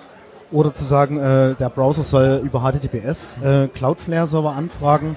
Äh, der macht dann exakt genau einmal eine Anfrage per DNS, um rauszubekommen, wo der Cloudflare-Server steht. Beziehungsweise bei Cloudflare weiß man die IP, die wäre dann hart einkodiert. Ähm, und ähm, würde im Anschluss nur noch über HTTPS mit dem Server sprechen. Das hat den Vorteil, dass niemand mehr sieht, welche äh, Server ich als ansurfe und welche Server aufgelöst werden sollen. Hat aber auch den Nachteil, dass alles dann genau über diese eine Firma äh, geht. Äh, das ist ein US-amerikanisches Unternehmen und ähm, da hat man natürlich dann wieder das Five Eyes-Problem, dass dort die Daten abgegriffen werden sollten. Ja, ist nur die Frage, ob ich dem einen Server dort, der wohl implementiert ist und bei Cloudflare steht, mehr vertraue oder davon ausgehe, dass Mhm. irgendeiner, der mir von meinem ISP zugeordnet wird, schon richtig sein würde. Ja, also das ist immer noch so eine konkrete Frage, weil vielleicht will ich ja dasselbe System nutzen, denn DNS über HTTPS ist auf jeden Fall spannend. Ja, da Ähm, hängt aber, finde ich, auch wieder ein Stück weit so die Frage dran, ähm, also es hat Vorteile, klar, Mhm. das sehe ich auch, ähm, aber äh, HTTPS ist auch von der Implementierung her ein sehr, sehr komplexes ähm, äh, Protokoll, ne? Und die Komplexität von, von DNS, äh, die ist äh, Stand heute auch nicht zu vernachlässigen. Und äh, also du baust dir da halt einen gigantisch komplexen Haufen Code zusammen. Also Ja, ich glaube noch nicht mal, das ist das Problem, sondern es geht halt einfach äh, darum, dass sich ja auch Verfahrensweisen dann ändern. Also Mhm. zwei Dinge, die mir jetzt direkt einfallen, ist zum Beispiel, äh, logge ich mich irgendwo in einem Gast-WLAN ein. Meinetwegen bei, bei der Das Bahn die oder Frage, so. Ne? Wenn, du, Ja. wenn du zu Hause bist, ist es, ist, hast du das vollständig unter Kontrolle. Ähm, beziehungsweise kannst du einfach deine Fritzbox konfigurieren. Wenn du jetzt woanders bist, dann musst du es schon in deinem Betriebssystem konfiguriert haben, beziehungsweise wenn dein Browser das überhaupt äh, berücksichtigt. Das Ja. macht, glaube ich, Firefox nicht mal unbedingt. Nee, eben. Und äh, wenn ich jetzt in so ein äh, Hotspot-System mich einloggen möchte, ähm, Mhm. da weiß ich auch nicht unbedingt die Adresse des Portals, wo Ja. ich mich dann einloggen muss. Ähm, und das ist natürlich dann recht problematisch. Also ich denke, da gehen auch ein paar Semantiken verloren. Auf jeden Fall finde ich es trotzdem sehr spannend. Also ich denke, das ist ein Schritt in die richtige Richtung. Ähm, Echt? Also würde ich ehrlich gesagt überhaupt nicht sagen. Wir haben irgendwie mit dem DNS haben wir irgendwie äh, mal einmal ein System, was irgendwie weltweit dezentral ist und wo jeder irgendwie ähm, auch gerne seinen eigenen DNS-Server irgendwie benutzen kann. ja, richtig. Und dann da in so einen Browser irgendwie äh, fest eine einzelne Organisation reinzuschreiben, ist äh, absolut das Falsche. nein, nein, das hast mich jetzt falsch verstanden. Ich Ja. meine natürlich, das, äh, das Protokoll Über zu erneuern. HTTPS. Aber, Äh, aber auch da gibt's doch DNS-Sec. Das müssen wir einfach mal irgendwie äh, ein bisschen flächendeckender es, benutzen. Es sind ne? ja zwei, nee, das sind ja auch zwei verschiedene Dinge. DNSSEC sagt einfach nur, dass die Antwort authentisch ist. Genau. Die wurde nicht Ja. geändert. Ja. Trotzdem kann jeder reinschauen. Ja. Und ähm, dafür gibt's ja dann Okay. DNS über HTTPS oder über TLS. Ähm, und das, sage ich, ist erstmal eine gute Entwicklung. Also das DNS-Protokoll allgemein ein bisschen sicherer zu machen an der Stelle. Äh, natürlich ist es eine ganz gefährliche Sache zu sagen, wir geben das jetzt in irgendeine äh, Institution oder in Ja. eine Unternehmung rein, die das dann exklusiv machen soll, halte ich für äh, kritisch. Ja. Genauso kritisch wie dann äh, zum Beispiel solche Seitenideen noch ge äh, gewesen sind, wie der, der Webserver, den ich anfrage, der schickt mir gleich mal die IP-Adressen der Server, wo ich jetzt noch irgendwelche Schriftarten oder so runterladen soll oder meinen Browser runterladen soll, alles gleich mit. Äh, das halte ich für eine, eine kritische Sache, aber auch interessant. Also äh, das Ja. wird auf jeden Fall Ich meine, prinzipiell ist das spannend insofern, als wenn du die, die Seite einmal angefragt hast, warum soll sie dir dann nicht auch noch die IP-Adressen von den anderen Ressourcen geben? Das ist natürlich heutzutage nicht mehr wirklich applikabel in der Welt von CDNs. ja Aber ich meine, dem, dem, der DNS, den du am wenigsten vertrauen können kannst, leider ist der von deinem ISP, weil der, je nachdem in welchem Land du bist, wird der halt entweder was zensiert oder manipuliert oder Ja. beobachtet. Ja. Ähm, Das konnten wir ja vor ein paar Jahren schon bei der Deutschen Telekom äh, beobachten, die dann auch angefangen hat, äh, per Default äh, DNS äh, zu injecten, wenn du irgendeine Domain eingegeben hast, äh, die sie spontan nicht gefunden haben Die und hatten dann dieses die komische Telekom Spaß- eigene Suche umge Genau, die hat dieses komische Spaß-Feature, hat. dass sie dich auf so eine Suchseite Ja, genau. umgeleitet haben. ja, Ja. ja, völlig unpraktikabel. Nun ja, äh, und das Zweite, das ist vielleicht auch noch ein Punkt, äh, die hier, äh, das, die hier die Gemüter ein bisschen mehr bewegen würde. Äh, GitHub wurde gekauft. Tatsächlich, genau. Ja, also wir hatten ja. die Geschichte, dass äh, CoreOS wurde von Red Hat gekauft und Red Hat von IBM, Mhm. aber mittlerweile äh, gehört GitHub Microsoft. Äh, Dann, dann stelle ich da jetzt mal so eine ganz kontroverse These auf. Also ich meine, so ganz, ganz an und für sich finde ich so diese, diese Zentralisierung des Internets äh, ganz allgemein eher scheiße, ja. Aber äh, GitHub von, von Microsoft gekauft, muss ich sagen, also es hätte wesentlich schlimmer kommen können, finde ich erstmal so gut. Also ich fand die Entwicklung auch nicht so schlecht. Ich muss sagen, Microsoft hat in den letzten Jahren relativ viel so in dieser Open Source Software Welt äh, gemacht. Ja. Ähm, sind vorher schon auf GitHub einer der größten, also eine Organisation mit den mit den größten Contributions gewesen. Und ich finde es an und für sich konsequent, dass sie es gemacht haben. Ich fände es jetzt hätte es schlimmer gefunden, wenn GitHub von Google gekauft worden wäre zum Beispiel. Ja, Ja, äh, da sind wir uns, denke ich, einig. ja. Und ähm, mit, den, mit den anderen Projekten, die sie so in letzter Zeit am Start haben, ähm, hat Microsoft da eigentlich schon relativ äh, viel Bewegung in die richtige Richtung gezeigt. Ich meine, sie machen immer noch Windows, aber das Ja. ist mittlerweile eher so ein Nebendings. Ja, ich, du kannst, glaube ich, auch heute mit einem Betriebssystem nicht mehr großartig Geld verdienen. Ne?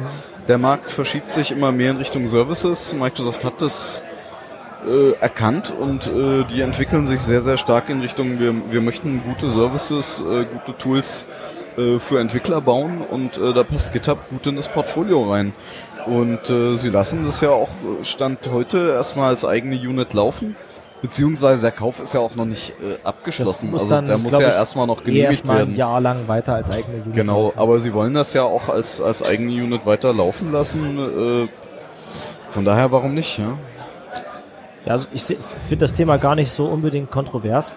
Ähm, spannender fand ich in dem Zusammenhang eher, dass Microsoft gesagt hat, ja, wir bauen hier unseren eigenen Browser, aber wisst ihr was, das ist jetzt gar nicht mehr so ertragreich. Hm. Wir stellen ihn jetzt ein und machen jetzt den nächsten Edge auf Basis von Chromium. Das, Das- finde ich bedenklich irgendwie. Das ist so auf einer technologischen Ebene bedenklich, aber wenn man sich mal anguckt, in welcher Position Microsoft ist, ist es eigentlich sehr konsequent. Sie sind nämlich momentan, gerade nachdem sie GitHub gekauft haben, im Besitz der zwei größten Projekte, die auf, ähm, oder zumindest der zwei ähm, größten Editoren, die auf Electron basieren, nämlich mit Atom und VS Code. Na, Atom gehörte zu GitHub. Ja. Und Ach so, stimmt. Unter diesem, unter diesem Aspekt habe ich das tatsächlich noch gar nicht betrachtet. Und äh, es wäre, wäre eigentlich nur konsequent, wenn der nächste Edge einfach eine Electron-Anwendung wäre.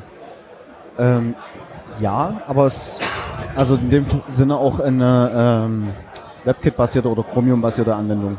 Und, Es wird eine äh, ähm, ja. Chromium-basierte Anwendung. Ja, Ja, nee, aber ich muss mich da anschließen. Ähm, das ist eigentlich bedenklich, weil ähm, der Punkt ist, wir hatten vor vielen Jahren äh, die Browser Wars, ähm, Ja. wo äh, ein Internet Explorer dann am Ende als Sieger hervorgegangen ist. Die ersten Äh, Browser faktisch. Wars. Ja, die ersten Browser Wars. Und ähm, danach hatten wir so mitbekommen, dass, dass die Technologie dann sich sehr Richtung Microsoft verschoben hat, Mhm.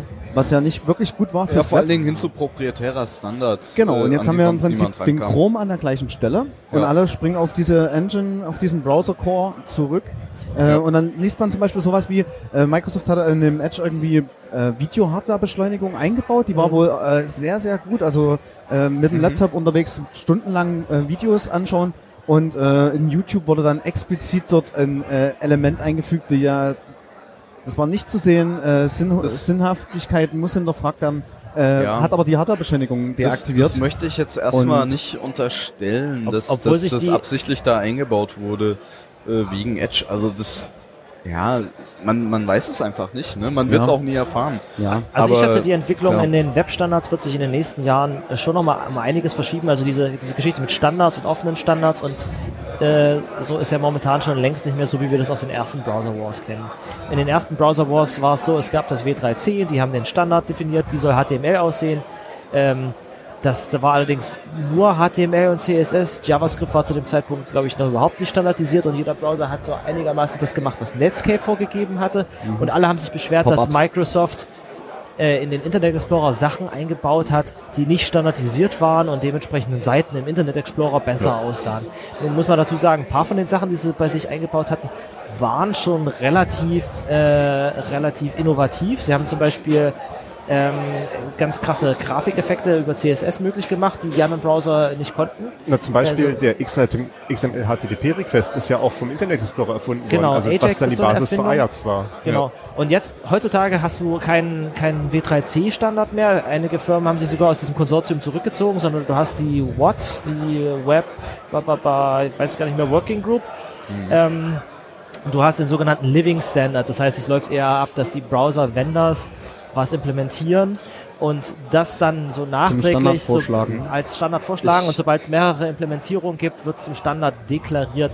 Das Genau. ist jetzt natürlich Ich glaube auch der nächste Kampfschauplatz da wird nicht, ähm, wie das in den ersten Browser Wars, ähm, die, die Darstellungsschicht sein, äh, sondern die Protokollebene viel eher, weil Da äh, da ja- kannst du Bandbreite sparen, das sind die großen Kostenfaktoren. Das ist das, wo Und, Google äh, Innovationen macht. genau, da macht und Google- Quick. Ja, aber das ist auch, finde ich, alles sehr, sehr bedenklich, ähm, weil ähm, auch durch diese, also klar, es, es bringt ihnen was, aber ähm, sie, sie ähm, forcieren das sehr, sehr stark, ähm, also gehen auch mit der Brechstange rein und ähm, du hast halt auch wieder diesen Effekt, du hast einen Google, du hast einen Amazon, du hast einen Microsoft äh, und einen, und einen Cloudflare mit ihren riesen Mhm. CDNs und äh, die bauen die Infrastruktur Stand heute und die bauen diese Infrastruktur für sich und für ihre Clouds. Ja. Und äh, diese anderen Infrastrukturanbieter, die kommen immer stärker ins Hintertreffen. Und umso stärker du die Protokolle dann auch in, in Hardware reinkriegst, ähm, desto stärker kannst du auch diese Konkurrenten weiter aus dem Markt Das rausdrücken und auf deine Cloud ähm, standardisieren oder Da- das- monopolisieren. Das sollte man äh, tatsächlich im Auge behalten. Was die Browser-Engines angeht, ist es tatsächlich schade, dass Edge wegfällt, obwohl es tatsächlich die meisten Leute eher benutzt haben, äh, um Chrome damit runterzuladen. Äh, ansonsten war die Verbreitung eigentlich nicht mehr, nicht mehr wirklich äh, gegeben. Ähm, was, was, was so die Engines angeht, sehe ich das eher so, dass bei Chrome, bei Chrome arbeiten tatsächlich ja auch Mozilla-Mitarbeiter mit an der Engine, zum Beispiel an Ja. der WebRTC-Implementierung, die in Chrome drin ist, die an vielen anderen Stellen äh, verwendet wird. Also ich, ich, ich sehe das, dass die Entwicklung ähm, von den Browsern eher so ein bisschen wie beim Linux-Kernel. Ne? Momentan ist die ist es einfach Es nicht wird mehr eine möglich. Commodity werden. Äh, momentan ist es einfach nicht so, dass jemand, und das finde ich krass, dass Microsoft mit Edge das überhaupt geschafft hat, dass jemand hinkommt und eine komplett frische Browser-Engine-Implementierung irgendwo hinstellt. Das ist auch nur Internet Explorer, aber aufgeräumt. Okay, Also viel alten Scheiß aber- rausgeworfen, aber es wird zumindest- rausgeworfen, okay, ActiveX, tralala. Aber es wird zumindest keiner mehr jetzt hinkommen und sagen, pass auf, wir bauen jetzt mal einen komplett neuen Browser. Ne? Also, das- bis, bis zum Beispiel Servo? Mozilla Servo Ja, genau, äh, weit genug gemacht, ist, ne? die haben Ja. noch sehr, sehr viele Checkboxen zu checken, bevor das Ja, irgendwie... Ja, trotzdem. Ja. ähm, und deswegen sehe ich eher so, dass... Äh, Ich finde, man sollte da zum Nee, Abschluss einfach sagen, Sehe ich eher so, dass dann viele in den letzten, in den nächsten Jahren an Chromium einfach mitarbeiten werden. Und wenn wir in 20 Jahren von Browsern reden, werden wahrscheinlich die meisten auf Chromium basieren, aber alle werden an Chromium mitarbeiten. So wird es wahrscheinlich aussehen. Leute, benutzt mehr Firefox. Genau, ich bin, Sehr gut. ich, ich bin dauerhafter Firefox-Nutzer und ich kann es nur empfehlen. Kann man so unterschreiben. Mittlerweile Ja, wie, wie so ein gallisches Dorf, wenn man das benutzt. Tree-Style-Tabs for the win. Ja, genau. So, wir haben ja jetzt hier das Problem, dass wir jetzt einen Zeitslot haben, denn die nächsten, also sie stehen noch nicht bereit, aber ich kann sie schon quasi fast so fühlen, dass sie gleich mir in den. Nacken, dass mir gleich in den Nacken atmen. Ja, wir haben, das ist ja ein Problem, was wir sonst bei Akronymisierbar nicht haben, bei Pentaradio schon, aber bei Akronymisierbar ja nicht. Und deswegen habe ich hier schon die ganze Zeit so ein bisschen signalisiert äh, und auch Hendrik hat auch signalisiert, aber dann verquatscht man sich natürlich wieder, denn wir wollen ja gerne noch über zwei andere Sachen reden. Das eine ist, äh, was ich im Vorgespräch gehört habe, ist, dass Hendrik in einem in einer Session war namens Podcast der Selbstkritik. Erzähl Oh ja. mal.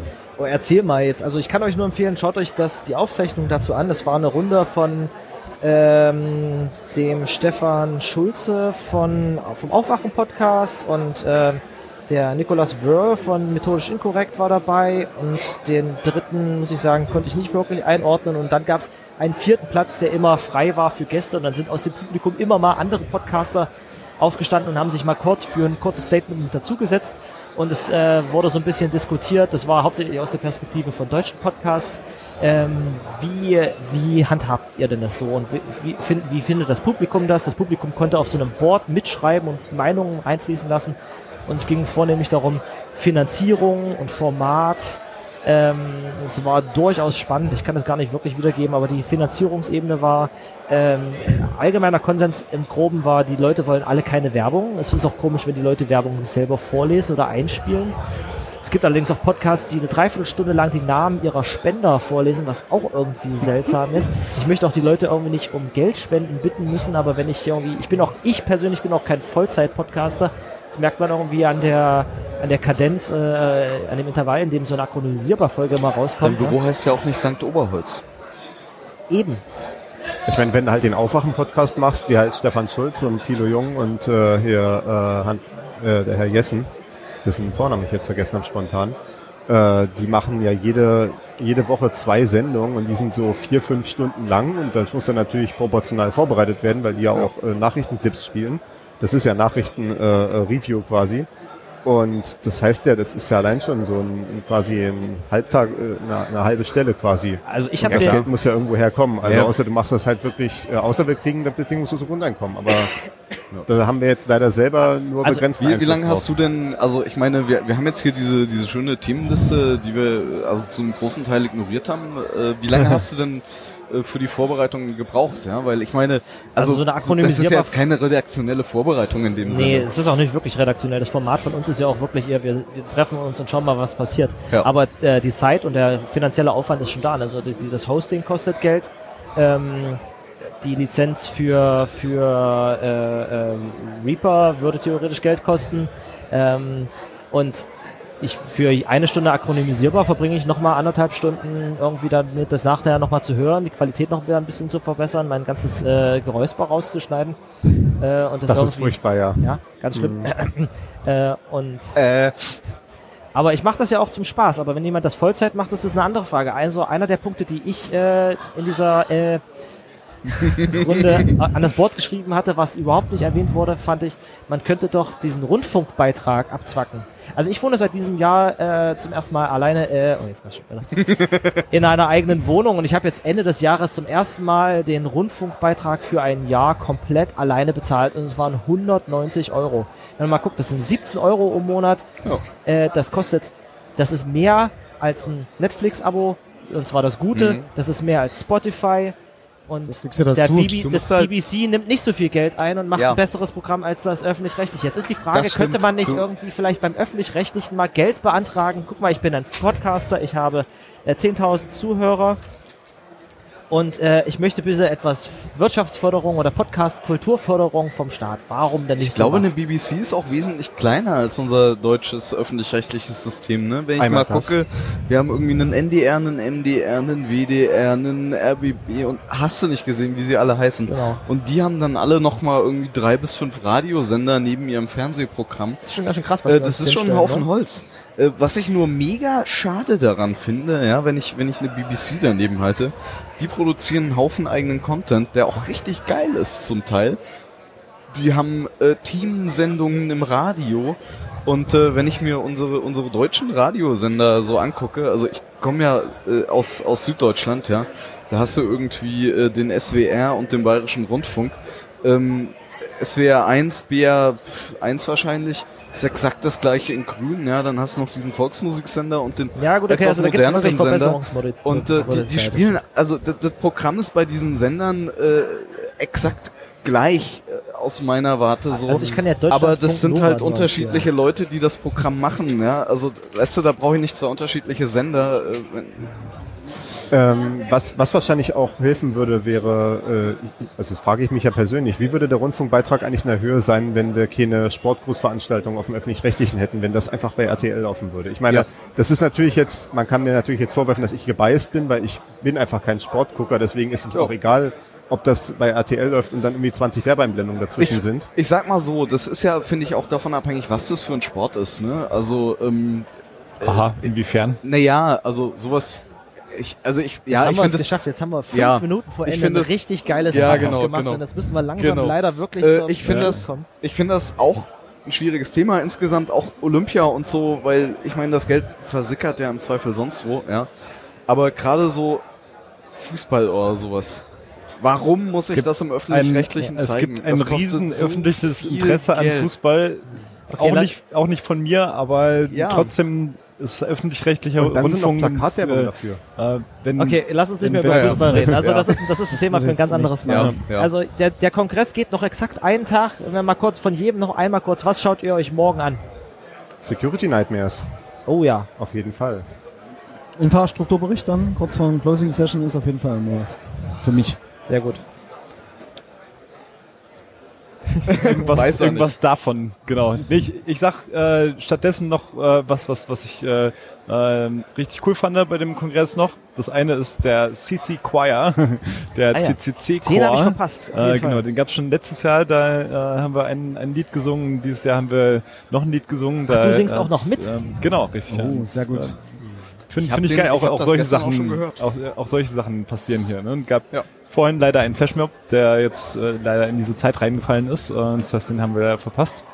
Genau. Schade. Und das zweite, ähm, äh, es gab unglaublich viele richtig coole ähm, Talks über Organisationen hier, die ähm, sich mittlerweile irgendwie, ähm, würde ich sagen, verstetigt haben, äh, die einfach un unsere digitalen Grundrechte schützen. Und Ja. Das fand ich richtig cool. Also einfach so äh, Informationsfreiheitsgesetz, äh, die GFF hier, äh, Gesellschaft für Freiheitsrechte. Ja. Ähm, und der, der Landefeld ähm, Vortrag hier vom, der, das ist der Typ vom DE6, DE-Kicks gehört. Äh, Genau. Es ähm, gab einen Vortrag vom äh, Uwe äh, Lübbermann vom, von Premium Cola, der hat über Ah, seine ja. Geredet. Ja, Also der war richtig gut, war, war ich Kameramann dabei. Ich, ich Ah, werde ich werd morgen noch mal eine Runde hier drehen, weil ich habe längst noch nicht jede Ecke gesehen und wir werden Ja. offenbar, wir müssen nächstes Jahr über bei Akronymisierbar noch mal über alle anderen Sachen reden. Sag mal noch schnell, was ich mir angucken werde. Ich werde mir angucken Kernel Tracing with eBPF und äh, den Distributed DHCP. Das klingt Ähm, auch gut, weil ja. ich will mal noch ein paar Tech-Themen hören. Ja. Wir müssen natürlich noch die gnadenlose Selbstpromo machen. Gar nicht so einfach podcast.de von oder dir? ist mein Podcast. Echt? Im iTunes oder so einfach suchen nach gar nicht so einfach. Ich habe ein Foto Anhören. gemacht. Mit super Production Value. Das ist äh, äh, wesentlich aufwendiger für wesentlich weniger Zeit. Da hast du 10 Minuten Folgen, da habe ich fünf Stunden dran gearbeitet jeweils. Habe ich völlig vergessen. Siehst du mal. Also, gar nicht, gar so, nicht so einfach. einfach. Bindestrich podcast.de. Zwischen gar nicht so einfach keine Zeichen mehr. Gut, damit haben wir das, glaube ich, ziemlich gut zusammengefasst. Bevor wir jetzt hier mit Gewalt rausgeschmissen werden und sich andere Leute in den Stream mit einmischen, vielen lieben Dank für die Aufmerksamkeit. Vielen Dank an Marius, Stefan, Jule und Steiger, dass ihr mit dabei wart bei dieser Sonderfolge Akronymisierbar. Vielen Dank vor allem euch Zuhörern, gerade auf dem Livestream und auf den Sofas nebenan. Hat mich sehr gefreut für das Interesse. Ähm, und ja, ich hoffe, wir sehen uns äh, alle auf dem Kongress nochmal. Dieses Jahr, nächstes Jahr. Ähm, habt ein, war's ein, ein, ein sehr schönes 2019. Bis Genau. dann. Der nächste Folge in eurem Er Podcatcher. beginnt in Drei, 3, zwei, eins.